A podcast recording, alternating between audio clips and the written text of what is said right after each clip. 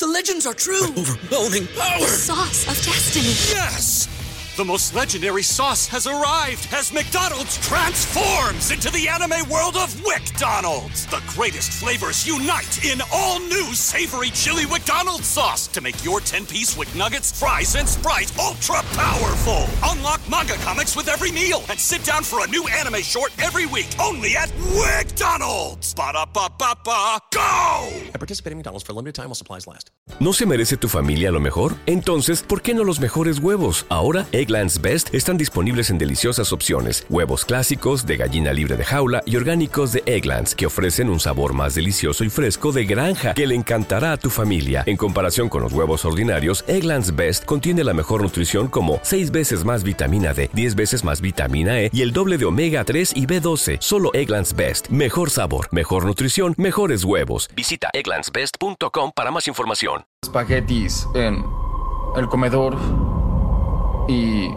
yo lo servía haciendo ruido y ella no pensaba tolerarlo, pero ella también hacía lo mismo, me parecía gracioso, era un niño. Y lo único que recuerdo es que estaba comiendo y de pronto sentí un dolor punzante muy fuerte y me fijé y tenía un tenedor en el brazo. No recuerdo haber ido al hospital ni nada de eso, solo recuerdo que estaba ahí y que me apuñalaron en el brazo y me lo miré. Y de pronto vi que tenía sangre en el brazo y un tenedor clavado. Tengo un tatuaje que me cubre la cicatriz que dejó mi mamá. Dice, te perdono y abajo las iniciales de Mary Bernice Rhodes, el nombre de mi mamá.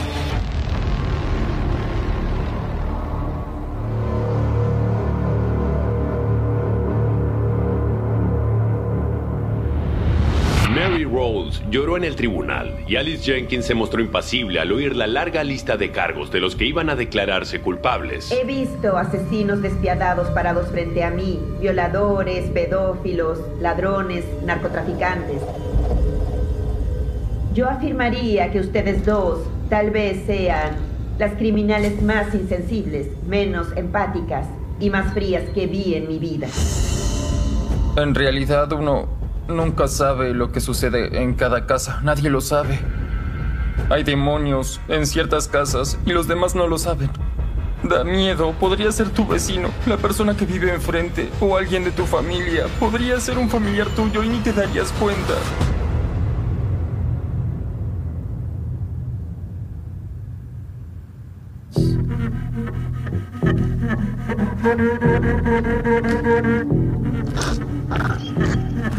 Mi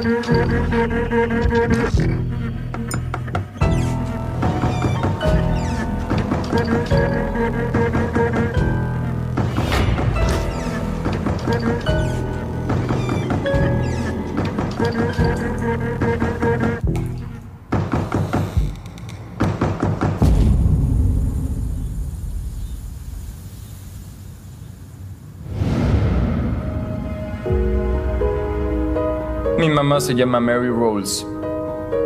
Entre los 15 y los 21 tuvo seis hijos. Los primeros recuerdos que tengo son de 1997. Yo vivía con mi mamá y mi hermano Tyler, mi hermana Marisa, mis hermanos Darrell y Danny y Caleb acababa de nacer. Ella era muy buena mamá.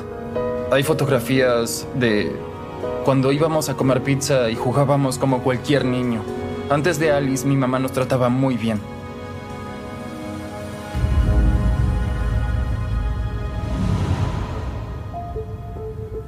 Mi mamá conoció a Alice en un club nocturno gay de Akron, en Ohio.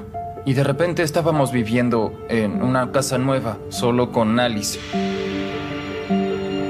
Mis tres hermanos mayores, Darrell, Danny y Marisa, se mudaron con sus papás y yo me quedé con Alice, Mary, mi hermano mayor Tyler y mi hermano menor Caleb.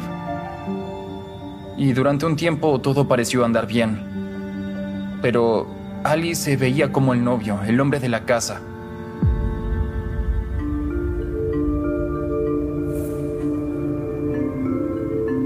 Esta es la última casa en la que vivimos. Yo tenía 14 cuando la vi por última vez. Me pongo algo nervioso cuando veo esto.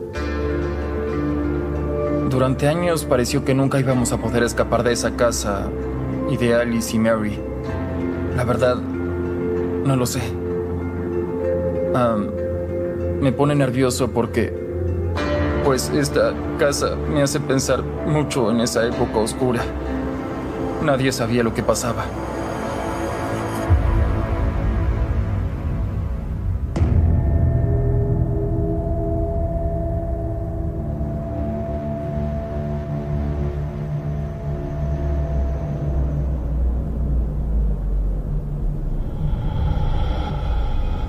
Al principio Alice nos trataba muy bien y era muy buena, pero con el tiempo empezó a sentir celos de la atención que Mary nos prestaba a nosotros.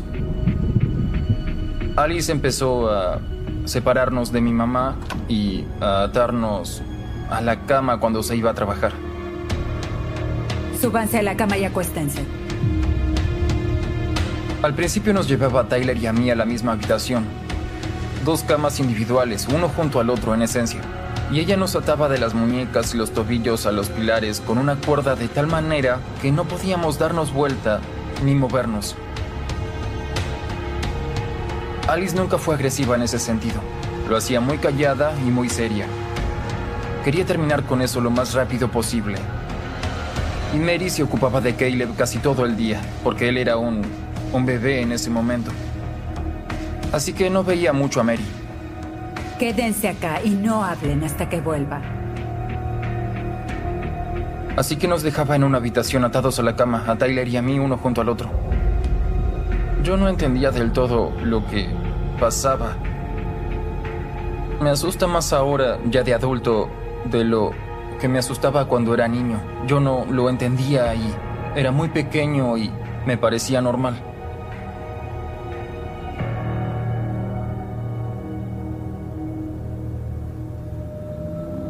Después de un tiempo descubrimos cómo desatarnos y luego íbamos abajo y estábamos junto a mi mamá y también con Caleb. Alice se irritaba mucho cuando llegaba a casa y veía que estábamos abajo con Mary y que nos habíamos escapado. Pero sin dudas parecía que era una especie de juego porque no nos castigaba por escaparnos, tan solo nos llevaba a la cama y repetíamos el proceso. Parecía que ese era el juego. Que nos atara y luego escapar y que nos atara y volver a escapar. Ella parecía querer crear una separación entre Mary, Tyler y yo y querer romper ese vínculo. Alice pasó a ser un obstáculo entre Mary y sus hijos.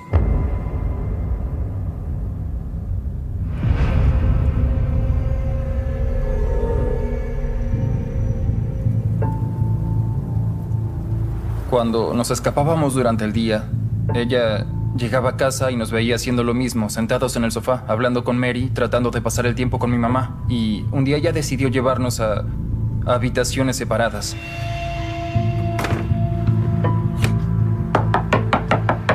Y ató las puertas de las habitaciones una con otra para que no pudiéramos salir ni abrir ninguna de las dos. Era muy callada y reservada y casi parecía ser una tarea que tenía que hacer. Casi como si fuéramos animales que debía atender. El que atara las puertas no parecía tanto un juego, sino más bien un castigo o un encarcelamiento. No había nada que hacer en la habitación, nos quedábamos sentados desde las 8 de la mañana hasta las 4 de la tarde cuando Alice volvía a casa para darnos de cenar.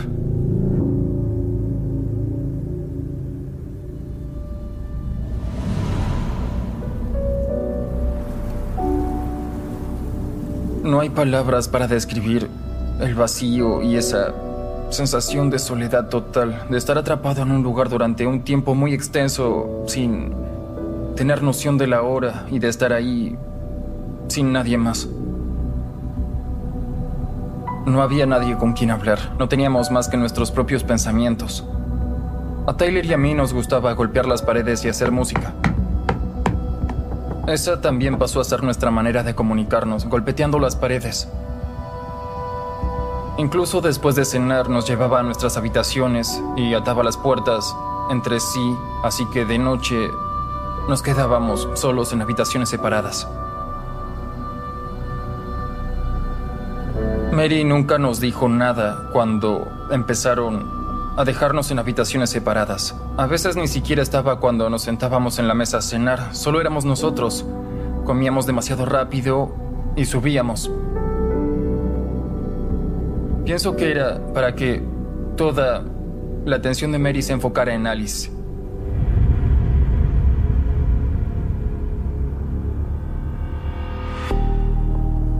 La actitud de Alice fue empeorando de a poco y empezó a darnos menos comida. Nos hacía pasar bastante hambre. Hasta ese momento Alice nos dejaba salir a Tyler y a mí de la habitación. Y casi siempre comíamos cereales o algo así de desayuno, siempre era lo mismo. Y luego de cena, casi siempre había macarrones con queso y perros calientes.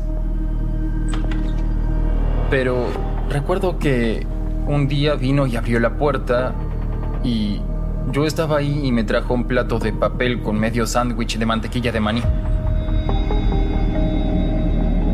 Esa fue nuestra cena. Medio sándwich de mantequilla de maní no parecía suficiente como cena o para aguantar hasta el otro día. Cómete el sándwich y cuando termines vete a la cama. Yo creía que era un bocadillo o algo así, hasta que empezó a volverse rutina y ya no nos dejaba salir. Pasé de cenar abajo y desayunar abajo a pues comer en la habitación todo el tiempo.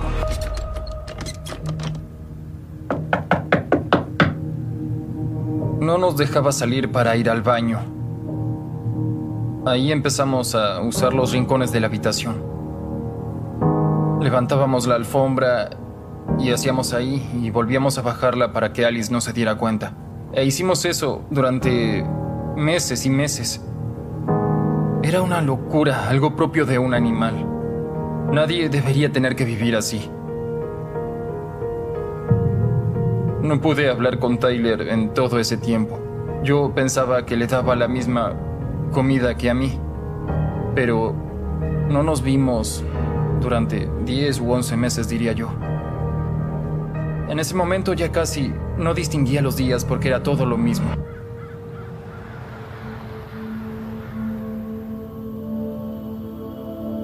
No teníamos contacto con Alice más allá de eso y Mary no hacía nada ante esa situación. ¿Todo está bien? Están bien. Están cenando. Mary debería haber llamado a la policía o a algunos de los servicios de protección infantil o a un amigo de la familia o a sus padres. Podría haberse ido. No defendió a sus hijos. No nos protegió, como era su obligación. Le pregunté muchas veces por qué dejó que eso pasara y me dijo que estaba drogada con morfina y que no era consciente de nada. Pero no tenía que ser así. Nos falló. Debería haberse marchado.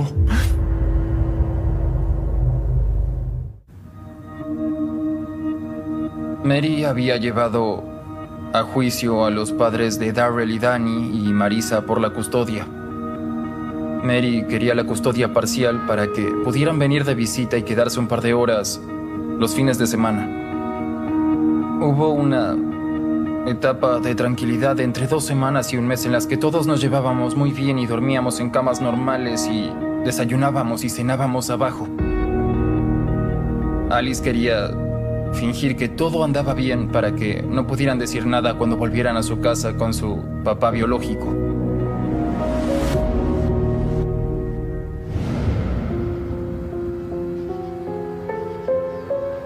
Un día nos despertaron y nos vistieron con muy poca ropa, shorts y camiseta. Y vi que Marisa nos llevaba a alguna parte. No habíamos salido nunca hasta ese momento.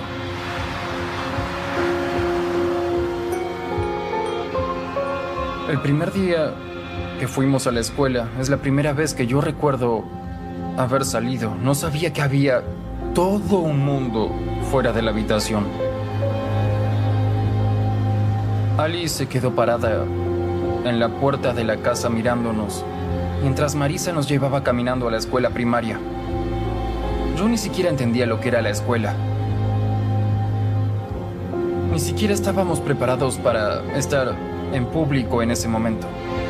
Yo no sabía leer ni atarme los zapatos. No íbamos solos al baño. Era como enviar animales salvajes a la escuela. Pero no recuerdo que ninguna maestra hiciera ninguna pregunta sobre mi tamaño, ni mi desnutrición, ni que se mostrara preocupada. Y tampoco recuerdo haberle contado nada a nadie de la escuela.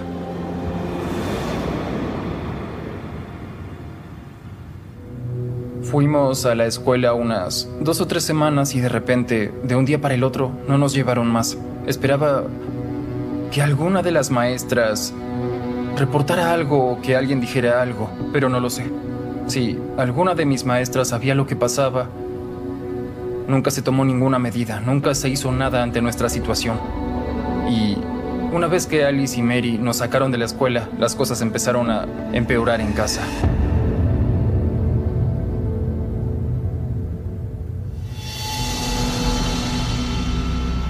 Habían pasado una o dos semanas desde que habíamos dejado de ir a la escuela y vimos a unos niños caminando por la calle que volvían de la escuela y nos saludaron.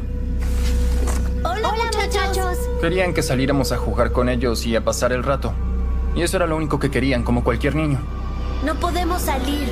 No nos dejan. Les gritamos desde arriba y golpeamos la ventana, pero eso terminó metiéndonos en problemas. Oigan, Porque Alice llegó y se alteró. ¿qué diablos está pasando acá? Aléjense de la ventana. ¿Qué están haciendo? No tienen que estar junto a la ventana. Nadie tiene que saber que están acá. Si no saben comportarse, pueden quedarse acá. Y ahí fue cuando empezó lo del closet. Era un closet de uno por uno y medio con piso de alfombra. No había estantes ni una barra superior para colgar nada. Solo un closet vacío sin siquiera luz, nada. Nos encerró en el closet y recuerdo el sonido del candado y la oscuridad que había.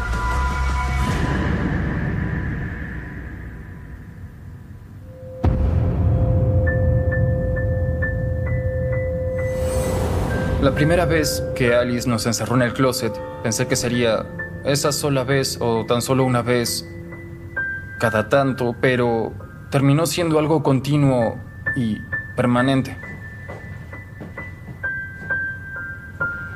Al principio solo cerraba la puerta del closet con candado, pero con el tiempo compró un enorme tocador marrón y lo colocaba delante de la puerta del closet. Así si se olvidaba del candado, lo cual pasó un par de veces, estaba el tocador.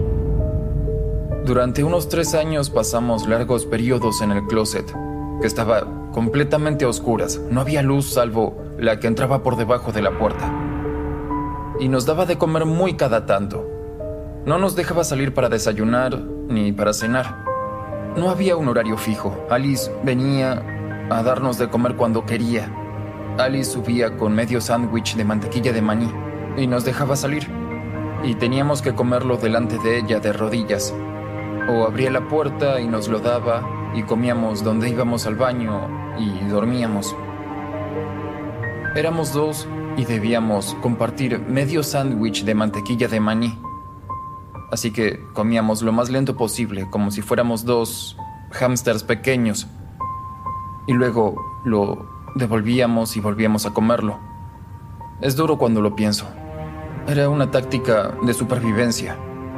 De hecho, yo sufrí un gran trastorno alimenticio de adolescente, porque mi cuerpo no podía tolerar la comida. Y tengo muchos problemas de vista por estar encerrado en la oscuridad.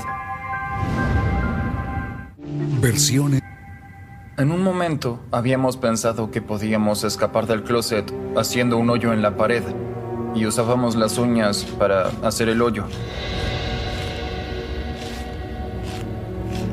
A Tyler y a mí nos dejaban en el closet durante un lapso de entre un par de semanas y un mes seguido. Y estábamos a oscuras, así que no sabíamos qué hora era hasta que Alice abría la puerta. Yo no tenía el concepto de día y noche. y no entendía lo que era medir el tiempo. Ahora sé cómo medir el tiempo y sé lo que es un año. Y pues, lo rápido que pasa un año, veo que un mes o dos meses a oscuras parecen diez años. Me costaba mucho saber quién era y qué edad tenía y el tiempo era muy nebuloso. Así que ahora nunca pierdo la noción del tiempo y me organizo y trato de aprovechar al máximo el tiempo que tengo, pero... Fue mucho tiempo, parece muchísimo tiempo. ¿Puedo tomarme un descanso?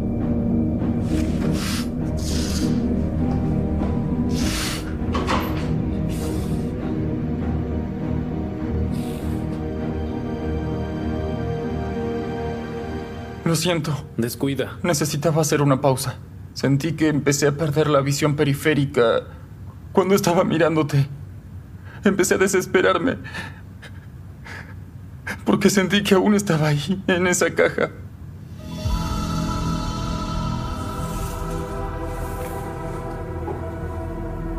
Este es el closet de uno por uno y medio en el que estábamos Tyler y yo y compartíamos ese espacio. Cuando lo veo iluminado, sin dudas parece un lugar distinto. Siempre lo recuerdo como una gran caja negra. Y como se ve, sacamos toda la pintura de la pared en algunos sectores e hicimos eso con las uñas.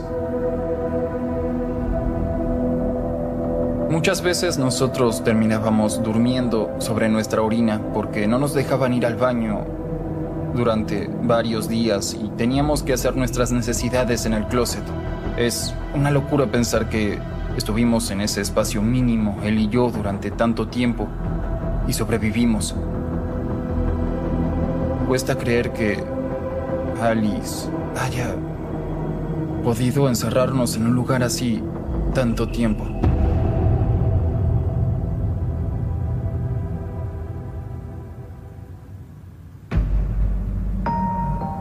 Toda la violencia física se focalizaba en Tyler.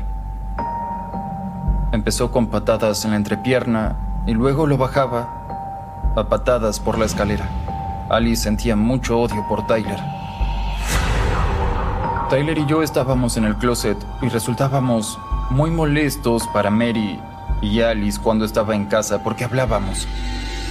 Todo lo que interrumpiera el tiempo de Alice con Mary nos valía un azote.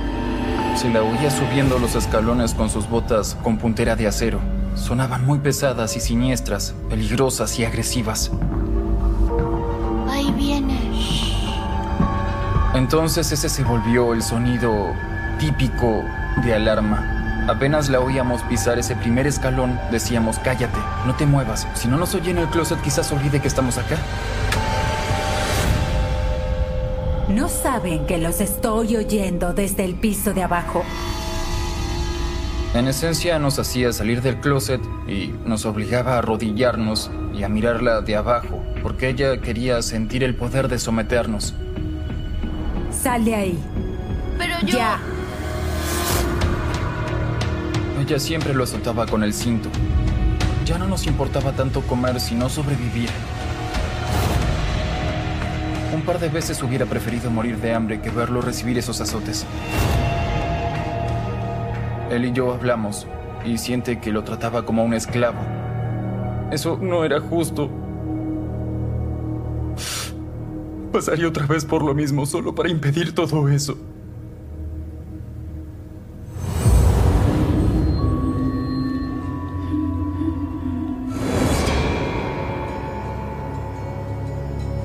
Un día nos sacó a Tyler y a mí de la habitación, nos llevó abajo y nos hizo sentar en la sala de estar.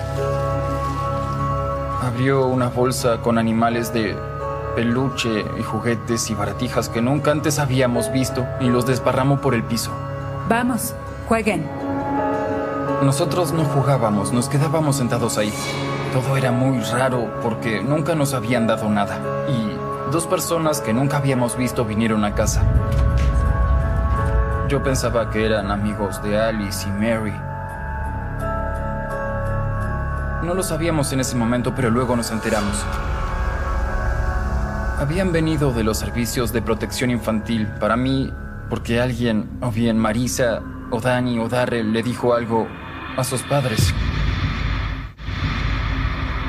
Dani y Darrell venían los fines de semana y subían a vernos y a jugar con nosotros. Alice dejaba que Tyler y yo saliéramos del closet y nos quedáramos en la habitación y se sentía el olor del excremento. Y supongo, supongo que a lo largo de los años, Dani, Darrell y Marisa le contaron sobre eso a sus padres o a sus maestros de escuela sobre cómo vivíamos. Pero las autoridades nunca, nunca subieron, nunca miraron la habitación, nunca miraron el closet. No nos hicieron ninguna pregunta. Si tan solo hubieran subido y se hubieran acercado a la habitación, se hubiera terminado, pero no pasó. Alice parecía muy tranquila. Mary dejó que Alice fuera la que hablara. Era una actuación para Alice. Tenía que hacer su papel ante ellos. Muchas gracias, por venir a ver. Estaremos en contacto. Adiós. Cuando se fueron, Alice volvió a guardar todos los animales de peluche y los juguetes en las bolsas de basura en las que estaban. Y volvió a llevarnos arriba y a encerrarnos en el closet. Después de que Alice recibió a los servicios de protección infantil y los vio marcharse, ella supo que estaba a salvo, podría salirse con la suya.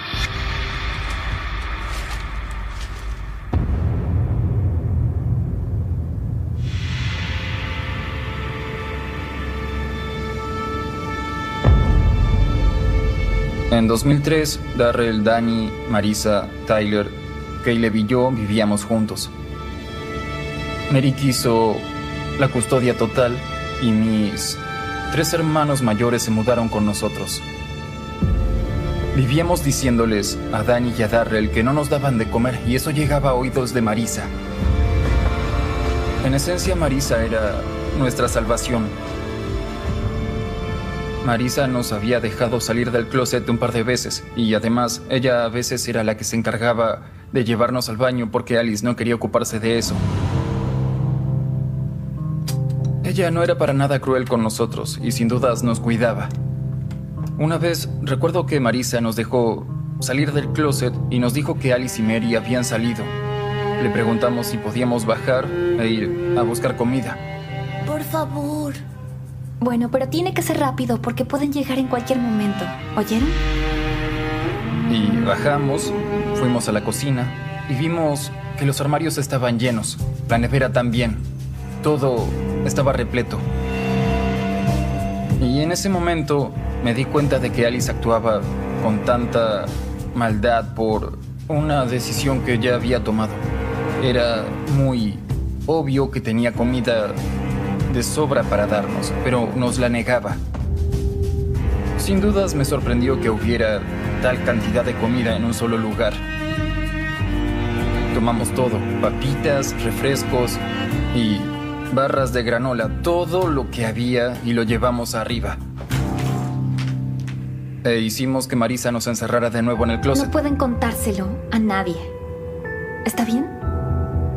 Nos quedamos en el closet y comimos todo lo que pudimos. Nunca había estado tan lleno en mi vida. Estuvo delicioso.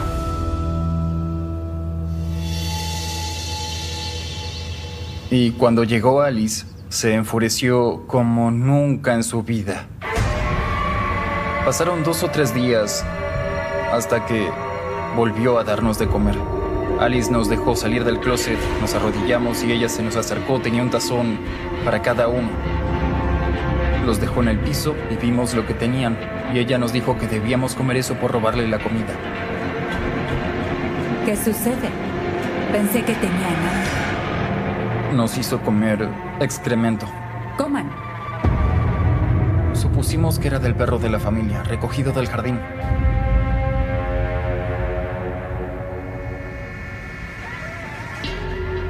A veces pienso que no estaba obligado a hacerlo. No tenía un arma en la cabeza, pero, pues, me sentía demasiado atrapado en esa situación.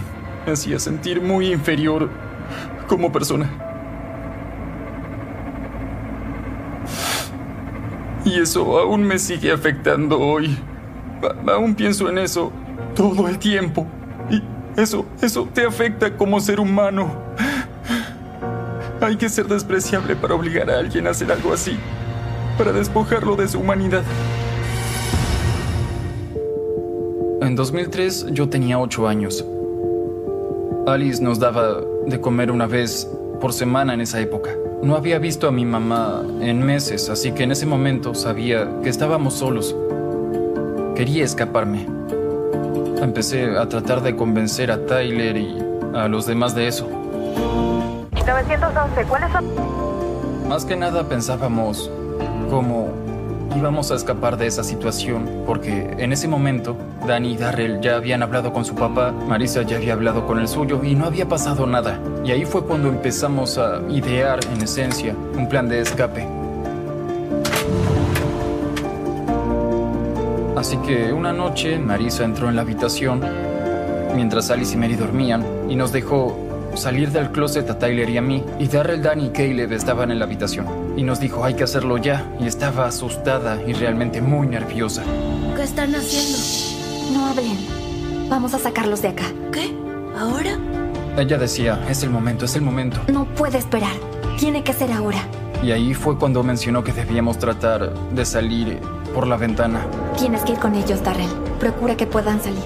Luego debíamos decidir quién iba a irse, porque éramos seis niños, no podíamos irnos. Si venía Alice y se asomaba a la habitación, debían estar las mismas personas. Ustedes tienen que escapar primero. Sí, tienen que irse ustedes. Darrell, Tyler y yo decidimos irnos. Y Caleb, Danny y Marisa se quedaron. Estaremos bien. Dense prisa. Marisa trató de ocultar todo.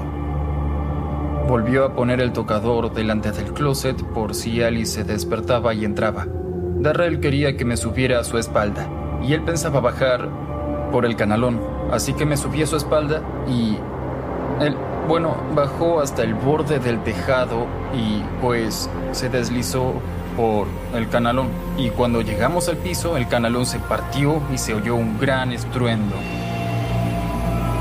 Esperábamos que se encendiera la luz de la habitación de Mary y Alice. Nos paralizamos y esperamos un par de minutos.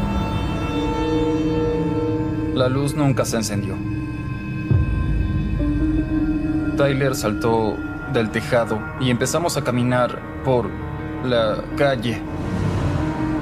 Sentíamos la adrenalina y luego nos dimos cuenta de que acabábamos de escapar y Empezamos a mirar a nuestro alrededor y veíamos la inmensidad del cielo y los árboles por todas partes. Y era abrumador.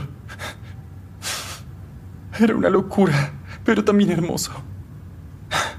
Yo, junto con mis hermanos, en busca de la libertad. Y pues es, es más hermoso ahora que en ese momento.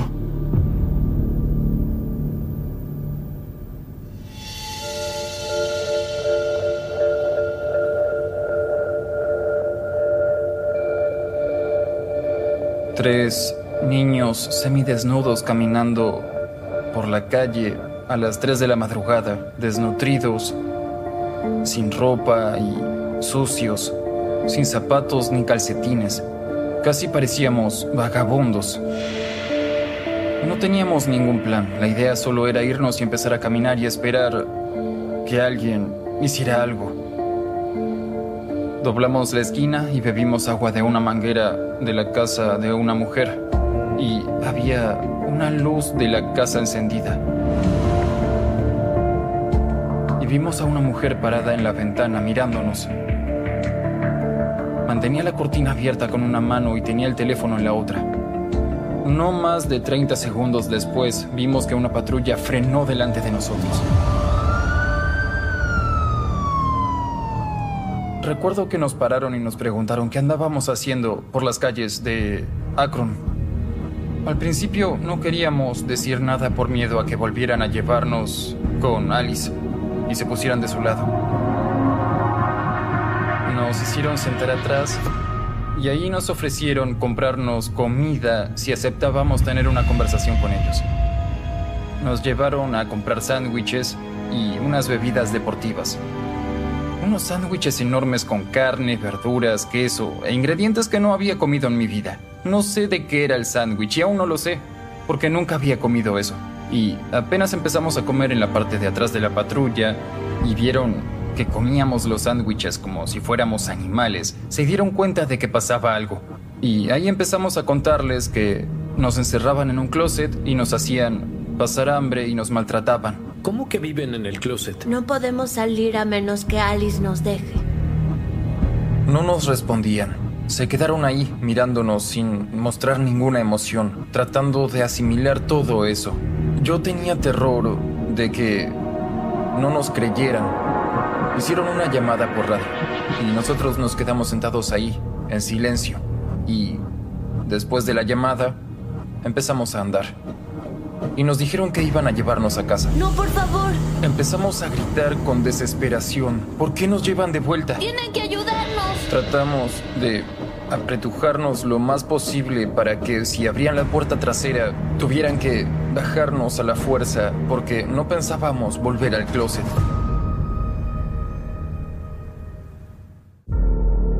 Certeza. Bueno, los llevaré de vuelta. Estábamos muy nerviosos. Yo estaba convencido de que iban a ponerse del lado de Alice igual que todo el mundo. No pueden llevarnos de vuelta. Y luego nos dijeron, tranquilos, tranquilos, no vamos a bajarlos del auto. Ellos se quedaron en el auto con nosotros y llegaron varios otros policías. Patearon la puerta, entraron y de repente vi salir a Alice y a Mary esposadas, las dos juntas. Y esa fue la última vez que vi a mi mamá. Aún pienso en eso a veces. Sin dudas es un recuerdo que se me viene a la cabeza. No me parece lindo, pero no lo sé. Ese fue el momento en que todos pudimos tener algo de paz y en que ellas pagarían por todo.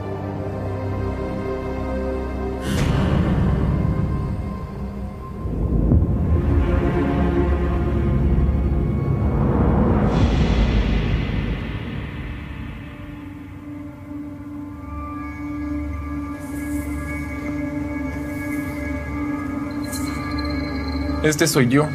Y son dos fotografías que tengo en mi celular y que siempre miro para recordar recordar de dónde vengo. Estas dos fotografías muestran el maltrato, el abandono y la desnutrición que sufrimos por la ira de Alice y Mary. Yo tenía 8 años y pesaba 10 kilos en estas fotografías. Casi no tenía pecho y tenía el esternón un poco hacia adentro. Tengo bolsas enormes bajo los ojos por no haber dormido en semanas. Recuerdo que tuve ese tamaño durante mucho tiempo. Parecieron años. Me sentía como si fuera un anciano en ese cuerpo. Estoy orgulloso de mí mismo. Sé que él está orgulloso de mí y yo de él.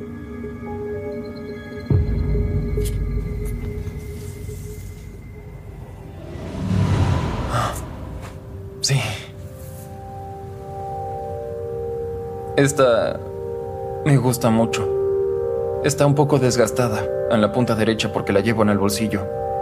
Sí, no recuerdo en qué momento se tomó, tan solo la llevo encima. No quedan muchas. Terminamos distanciándonos con los años y siempre parecía cuando nos veíamos que no sabíamos cuándo volveríamos a vernos, así que la tengo conmigo porque estamos todos juntos. Soportamos muchas cosas y después nos separaron y cada uno siguió su camino. Es lindo ver que el entorno y el maltrato no nos separaron. Diría que nos acercaron como hermanos en ese momento.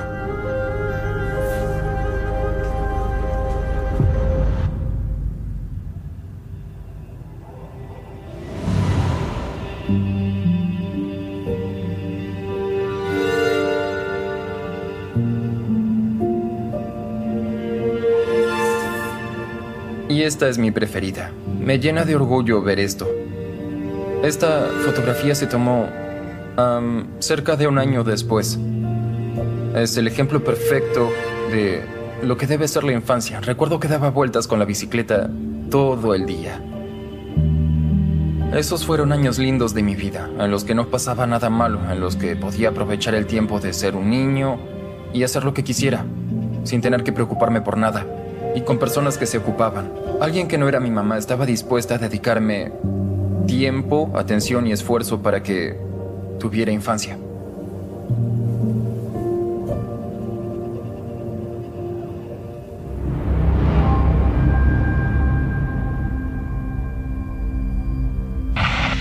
Mary Rolls lloró en el tribunal y Alice Jenkins se mostró impasible al oír la larga lista de cargos de los que iban a declararse culpables. Secuestro, lesiones graves y poner a niños en peligro, entre otros. Señorita Jenkins, ¿cómo se declara? Culpable.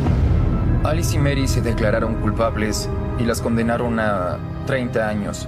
Pienso que Mary y Alice se declararon culpables para reducir el tiempo que pasarían presas. La jueza Patricia Cosgrove le atribuyó la misma responsabilidad a Mary Rose, aunque puede que no haya iniciado los maltratos. En cualquier momento, si hubiera actuado como madre, podría haberles evitado el daño a sus hijos, pero decidió no actuar.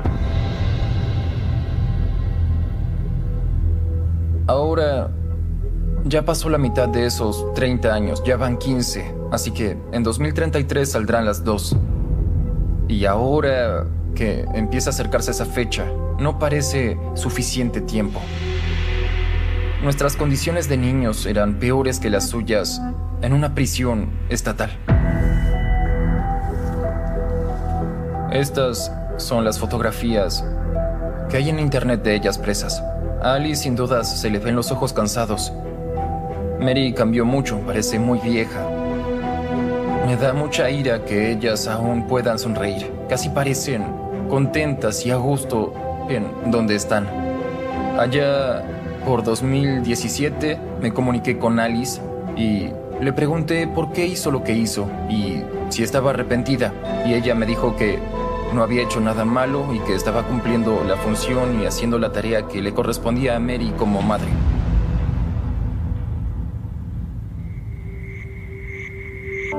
Mary me escribe de vez en cuando. Ella siempre asegura que lo siente, que no debería haber dejado que pasara. No le creo sus disculpas. Para mí es solo lo que Mary cree que queremos escuchar. Pero era importante perdonarla, aunque no olvidarlo, sí dejarla ir y que se ocupe de su vida y yo me ocuparé de la mía. Quiero perdonar a Alice, pero aún no pude.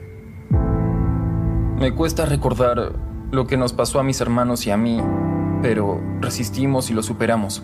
Darrell terminó teniendo hijos y a Danny le va muy bien. Se casó y tiene varios hijos y... Hablo con Danny con bastante frecuencia. Tyler está bien. Hace varios años que no hablo con Caleb. Adoraba a Marisa. Tras años distanciados, pude contactarme con ella y conocer a sus hermosos hijos y verla como una madre ya adulta. Era una excelente mamá, tal cual era su sueño. Eso era lo que ella quería.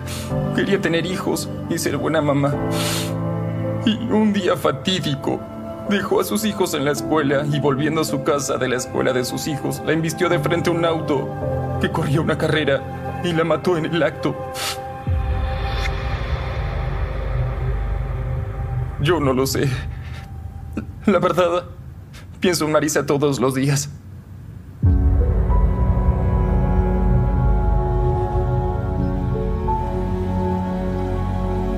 Quiero saber por qué pasó todo eso, ya que podríamos haber sido una familia muy unida. No hay motivos para no haber podido serlo. Sé que podría haber muerto en esa situación y que no iban a impedirlo, así que veo el mundo pensando que seguro pasarán cosas malas. Y yo quiero que se tomen más medidas en ese sentido. Uno mira las casas ajenas y nadie sabe lo que ocurre dentro de una casa. Nadie. Uno no lo sabe. Hay demonios en ciertas casas y los demás no lo saben.